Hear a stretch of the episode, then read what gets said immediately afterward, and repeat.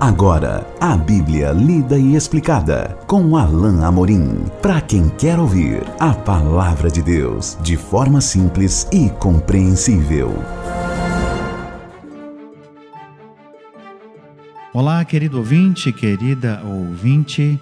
Estamos de volta com mais um programa A Bíblia lida e explicada. Eu sou o pastor Alain Amorim.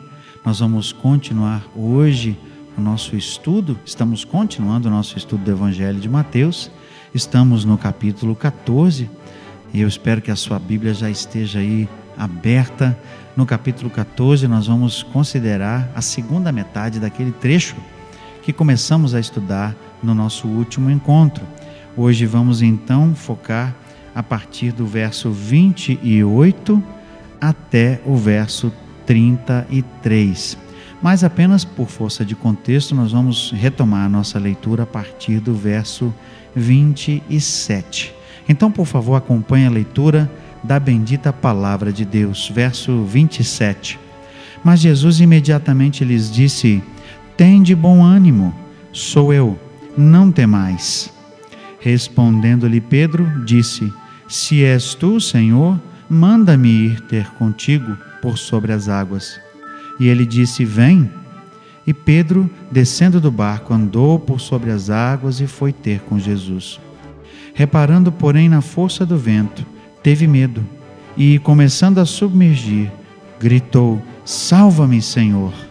E prontamente Jesus, estendendo a mão, tomou-o e lhe disse: Homem de pequena fé, por que duvidaste? Subindo ambos para o barco, cessou o vento. E os que estavam no barco o adoraram, dizendo: Verdadeiramente és filho de Deus. Nós já tínhamos falado no nosso último encontro, quando começamos a ver esse trecho, que havia, havia perdão, uma, uma grande lição que os discípulos aprenderiam sobre Jesus com esse milagre extraordinário o milagre de andar sobre as águas.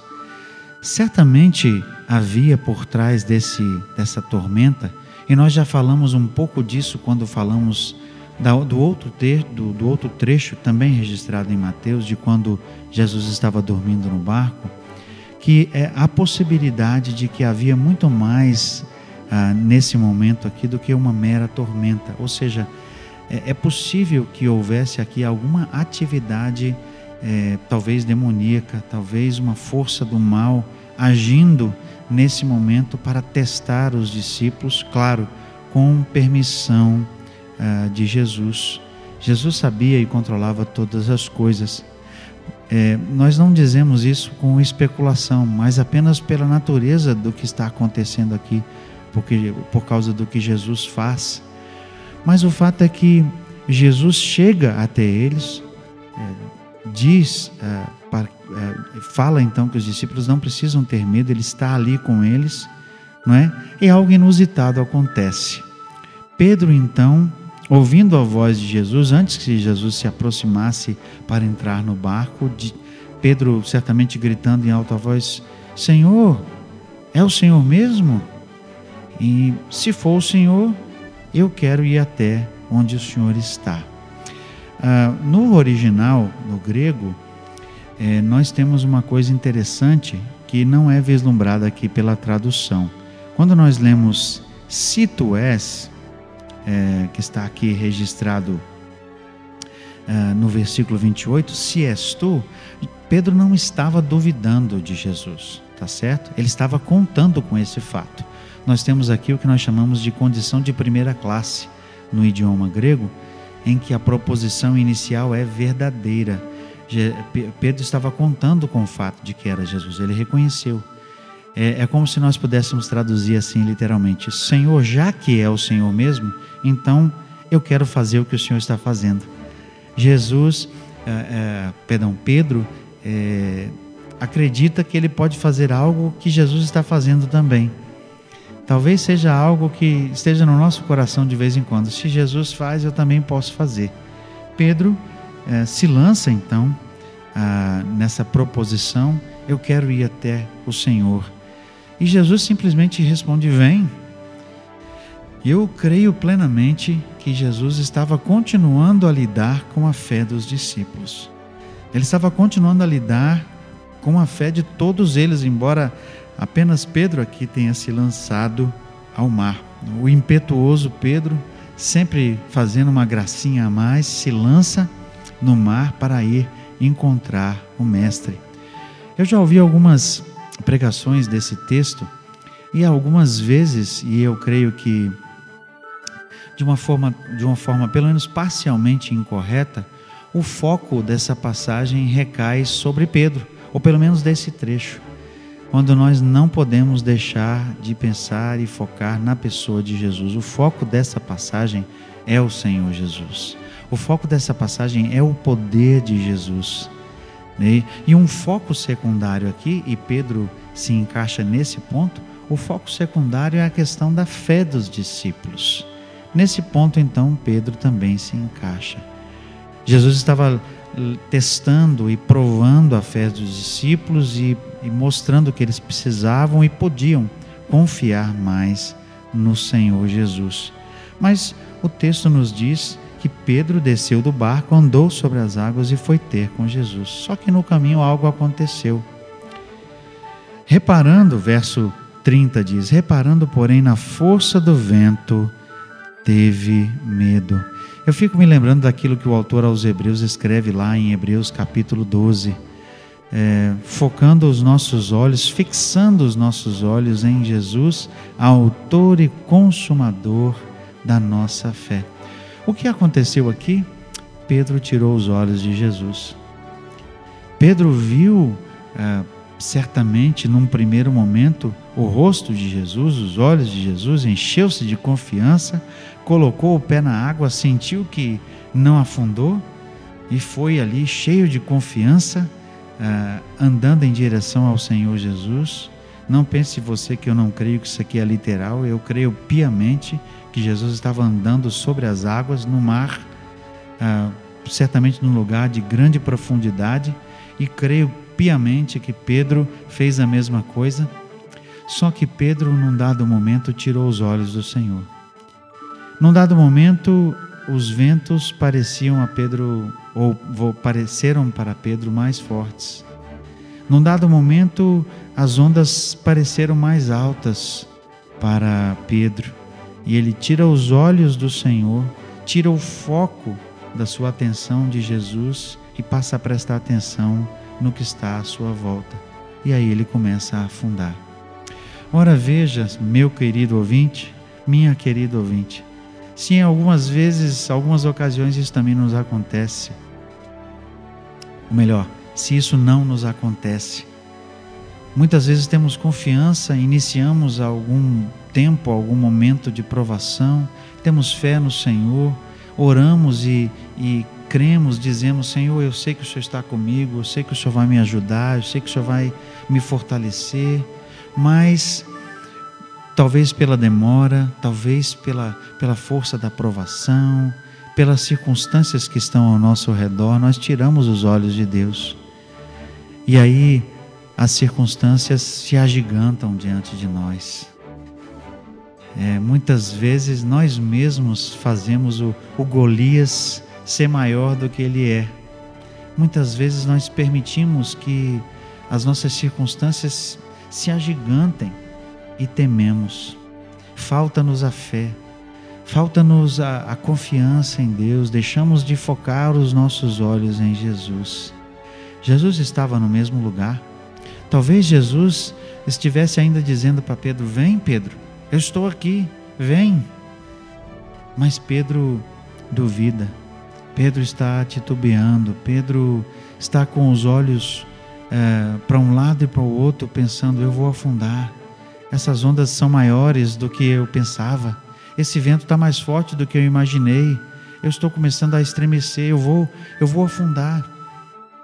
E aí então, nesse momento de desespero, graças a Deus, Pedro clama a quem pode realmente salvá-lo: Senhor, salva-me, como diz aqui o, o final do verso 30. Salva-me, Senhor. E prontamente, diz o texto, Jesus, estendendo a mão, tomou mas então Jesus aproveitou para lhe dizer: Homem de pequena fé, por que duvidaste? O tempo todo Jesus estava no controle da situação. Nós vemos aqui que Jesus estava o tempo todo sabendo exatamente o que estava acontecendo e ele queria propositadamente, e ele fez isso, como nós dizemos aqui no nosso linguajar, de caso pensado. Ele demorou a vir até os discípulos, ele só veio no final da madrugada, não é? Certamente os discípulos já estavam há muito tempo ah, lutando contra essa tempestade, contra as ondas, mas no momento certo, tendo deixado que um tempo traspassasse, Jesus aparece. E aqui de novo Jesus dá ouvidos a Pedro, Pedro vem em sua direção, mas duvida.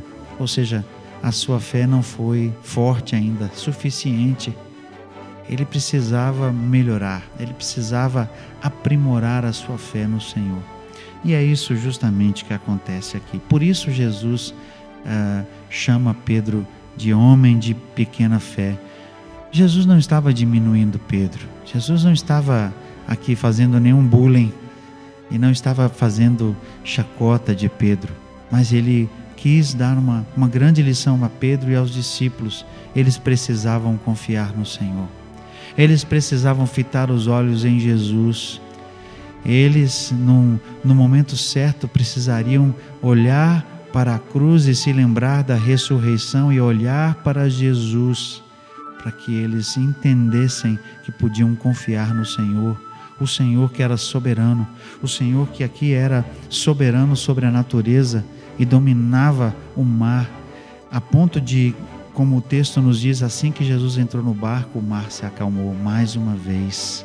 Ele era poderoso e foi isso que os discípulos aprenderam.